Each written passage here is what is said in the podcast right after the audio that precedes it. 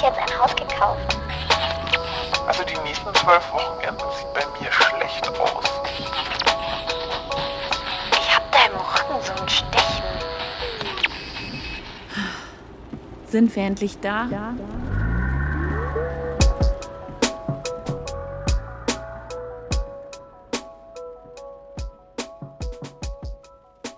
Bin ich glücklich? Muss ja, oder? Ich meine, objektiv gesehen habe ich alles, was man für ein glückliches Leben braucht. Und trotzdem bin ich nie so richtig zufrieden. Ich könnte mehr Geld verdienen, hübscher sein, sportlicher. Dieser Podcast könnte erfolgreicher sein, mein Leben aufregender. Nach Folge 26, in der ich ja die These aufstelle, dass Ruhm und Erfolg nicht glücklich machen, habe ich mich gefragt, was macht denn dann glücklich? Also habe ich mich auf die Suche gemacht. Und wo geht man hin, wenn man nach Antworten sucht? Genau, in die Arte Mediathek. Auch die Schriftstellerin Ronja von Rönne sucht nach dem Glück in der elfteiligen Doku-Serie Unhappy. In jeder Folge geht es um einen anderen Aspekt. Zeit, Geld, Wohnen, Gesundheit, Job, Freundschaft. Alles, was vermeintlich zu einem erfüllten Leben gehört. Generell ist das größte Problem, das wir gerade gesellschaftlich haben in Bezug auf Glück, dass wir denken, Glück ist ein Ziel, was es zu erreichen gilt. In Wirklichkeit ist Glück das Nebenprodukt eines gelingenden Lebens. Ich glaube, dass eines der Dinge, die die Menschen heute am unglücklichsten machen, das Streben nach Glück ist. Man sollte nicht nach Glück als solches suchen, sondern nach Befriedigung in den Dingen, die zu einem passen. Das sagen Dr. Judith Mangelsdorf, Professorin für positive Psychologie, und Frédéric Lenoir, Philosoph und Soziologe, im ersten Teil der Doku.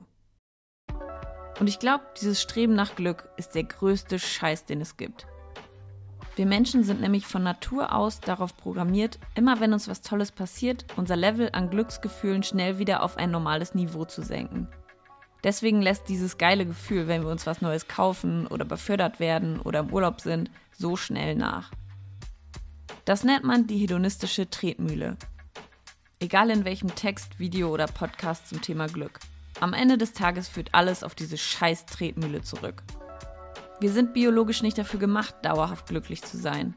Und das macht auch Sinn, erklärt die Sozialforscherin Miriam Sebold in der Doku.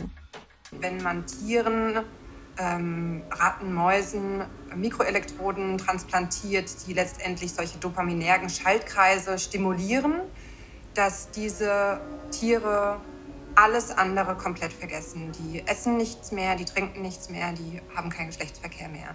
Die würden letztendlich sterben aus der Privation. Ich habe irgendwo mal gelesen, dass das auch der Grund ist, warum das Verliebtsein irgendwann nachlässt. Unser Körper kann nicht unterscheiden, ob wir verliebt sind oder Angst haben und hat deswegen Stress. Also müssen entweder die Schmetterlinge im Bauch sterben oder wir. Die hedonistische Tretmühle ist auch einer der Gründe, warum der Kapitalismus so gut funktioniert. Alle wollen mehr Geld, mehr Macht, mehr Ruhm, weil sie jedes Mal aufs Neue dem Kick, den Glückshormonen hinterherrennen. Der Soziologe Arthur C. Brooks war zu Gast im Podcast von Tim Ferriss. Beide Männer kannte ich vorher nicht, aber irgendwo wurde die Folge mal empfohlen, also habe ich sie mir runtergeladen und zwei Monate lang vergessen. Gut, dass sie mir jetzt wieder eingefallen ist, denn darin geht es auch um das Glücklichsein. Mit 50 hat Brooks eine Bucketlist wiedergefunden, die er vor zehn Jahren geschrieben hat. Auf der standen halt so Sachen wie seine Ziele und Träume und Vorstellungen, wie sein zukünftiges Ich sein soll.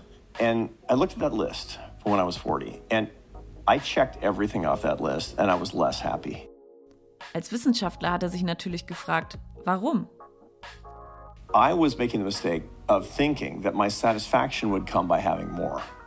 You can increase your satisfaction temporarily and inefficiently by having more, or permanently and securely by wanting less. I thought to myself, hmm, so what does that mean? And the answer to that, what does that mean, is I need a reverse bucket list. Mit Reverse Bucket List meint er eine Liste, bei der man die ganzen Ziele nicht erst durchstreicht, wenn man sie erreicht hat, sondern direkt nach dem Aufschreiben. Und zwar, um sich von ihnen zu lösen. And the way that you do that is by looking at each one of these ambitions and saying, maybe I get it and maybe I don't, but I'm going to cross it out as an attachment. And I'm telling you, Tim, I'm free. And so you find that to work. The oh, it works. It does not because you don't care about it, but because you're not attached to it in the same way. You've made the decision to have it not be a rootless desire, a ghost in your head. You've made it into something that you will consciously manage by literally experiencing that ambition in a different part of your brain. Damit kommt man übrigens auch aus der hedonistischen Tretmine äh, Mühle wieder raus. Weniger wollen als haben. Und erkennen, dass Mutter Natur nicht will, dass wir glücklich sind.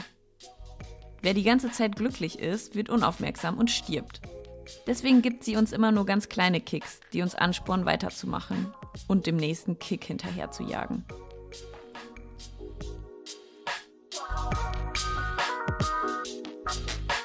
Laut Brooks sind die drei Nährstoffe zum Glücklichsein Spaß, Befriedigung und Sinn. Man kann nicht mit nur einem der drei Nährstoffe leben, so wie man auch nicht nur von Proteinen leben kann. Man braucht auch Fette und Kohlenhydrate. Und alle drei müssen im Balance sein. Spaß zum Beispiel ist der schnellste Weg zur Sucht, wenn man ihn nicht mit anderen teilt und dadurch Erinnerungen schafft, sagt er. Und irgendwie hat er auch recht. Nehmen wir mal das Beispiel Alkohol. Allein auf der Couch kann Alkohol vielleicht schlechte Gefühle betäuben. Aber wirklich Spaß macht er nur, wenn man in Gesellschaft ist und eine dieser legendären Nächte erlebt, von denen man Jahre später noch erzählt. Generell sind Erfahrungen mit anderen Menschen super wichtig. Da sind sich alle Wissenschaftlerinnen und Experten einig. In einer Studie hat die Uni Harvard über 80 Jahre lang untersucht, was Menschen glücklich macht. Und auf Platz 1 landen Beziehungen. Und das egal ob romantisch, freundschaftlich oder familiär. Und dann erzählt Brooks im Podcast noch etwas, über das ich noch nie so richtig nachgedacht habe. Manchmal müssen wir zum Glücklichsein ganz klein werden, rauszoomen. Zum Beispiel, indem wir uns den Sonnenaufgang anschauen oder die Sterne, generell in der Natur sein. Manche Menschen beten für dieses Gefühl oder meditieren. Man kann aber auch über menschliche Genies lesen oder klassische Musik hören, die einen ehrfürchtig werden lässt. Irgendwas, das uns überwältigt eben. Ich habe darüber nachgedacht, in welchen Situationen ich besonders glücklich war. Tatsächlich war das oft sowas wie, als ich mal eine ganze Stunde vollkommen fasziniert einen Schwarm Glühwürmchen angeschaut habe, weil ich vorher noch nie Glühwürmchen in echt gesehen habe. Oder immer, wenn ich am Meer bin Eben immer dann, wenn ich mir besonders klein vorgekommen bin.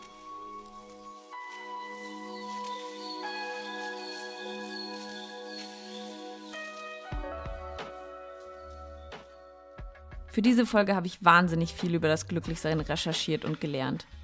Ich muss sagen, die hedonistische Tretmühle war für mich so ein Mindblown-Moment.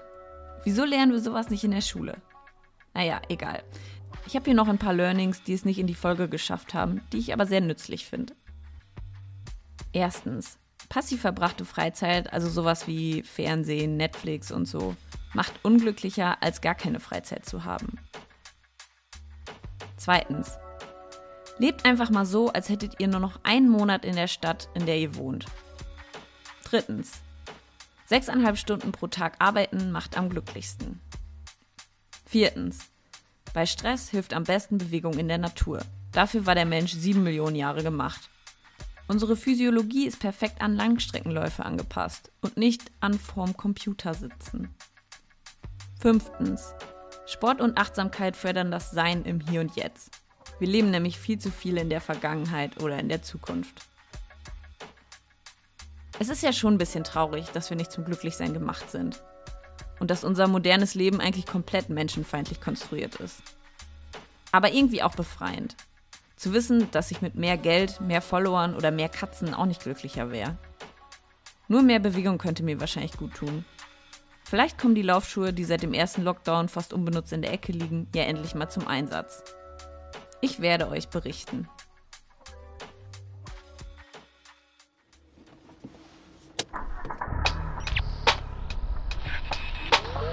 Wenn euch der Podcast gefällt, würde ich mich wahnsinnig über ein Abo oder eine Bewertung freuen.